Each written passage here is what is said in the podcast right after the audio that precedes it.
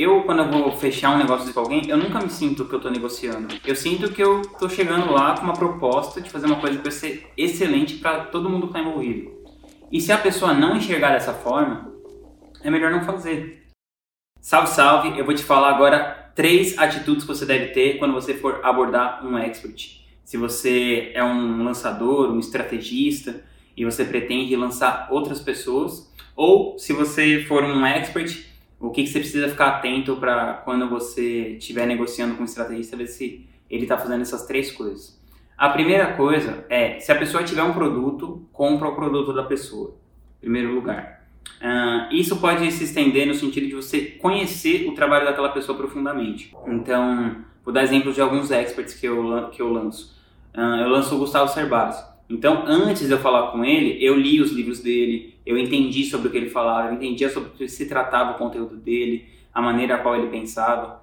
Então, eu tenho certeza que isso fez diferença para quando eu fui falar com ele das outras pessoas que chegaram mal sabendo quem ele era, tal, só sabendo que ele era um cara conhecido. É você tratar o trabalho da pessoa com o respeito que ele merece, com o respeito que você gostaria que fosse tratado o seu trabalho, e não só chegar e tratar a pessoa como um número e ficar falando que você pode ganhar muito dinheiro junto com ela e tal, que é o que a maioria das pessoas faz. Segunda coisa, escuta ativa. A maioria das pessoas, quando vai conversar com alguém, chega na outra pessoa e fica usando a outra pessoa só como um ponto de apoio para aquilo que ela quer falar. Então ela já decide tudo que vai falar e chega na pessoa e fica só tendo um ponto de apoio. Tem o Leandro Carnal, ele cita um diálogo entre duas pessoas, ele simula, ele fala que a pessoa fala assim, eu sou de aquário, a outra responde, eu sou de gêmeos. Aí fala, meu filho quebrou o pé, aí outra responde, meu filho quebrou a mão. Quer dizer, as pessoas não ouvem o que a outra pessoa está falando. Então eu cheguei no Gustavo e eu ouvi o que ele tinha a dizer. Por exemplo, no caso do Gustavo, eu perguntei para ele o que, que ele pretendia com o trabalho dele, com a carreira dele, quais eram os próximos passos. E ele disse que o que ele mais pretendia era aumentar o impacto da mensagem dele, que isso era mais importante para ele do que o próprio dinheiro em si. Então, eu montei uma proposta para ele baseado em como que a gente poderia aumentar o impacto do trabalho dele através da internet, muito mais do que só o dinheiro. A terceira atitude é você chegar na pessoa com a cabeça, ou isso aqui vai ser ótimo para as duas partes, ou é melhor não fazer. Porque a maioria das pessoas também, quando vai negociar alguma coisa, né? Eu falo isso assim, negociar entre aspas, porque eu, quando eu vou fechar um negócio desse com alguém, eu nunca me sinto que eu estou negociando.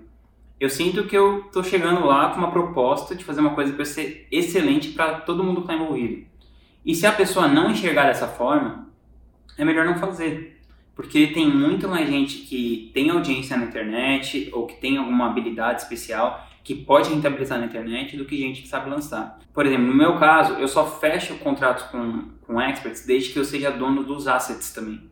Então, que eu tenha domínio ali sobre o canal do YouTube, o canal do Instagram, uh, que aquilo seja meu de alguma maneira ou que eu seja remunerado caso o expert saia. Vou dar um exemplo. Às vezes eu pego uma pessoa para trabalhar, a pessoa tinha zero seguidores ou tinha um tanto e depois ela fica com muito mais. Por exemplo, eu criei o canal uh, com a gratitude da minha professora de inglês, ela chama Lilian Bittencourt, é arroba English Yourself.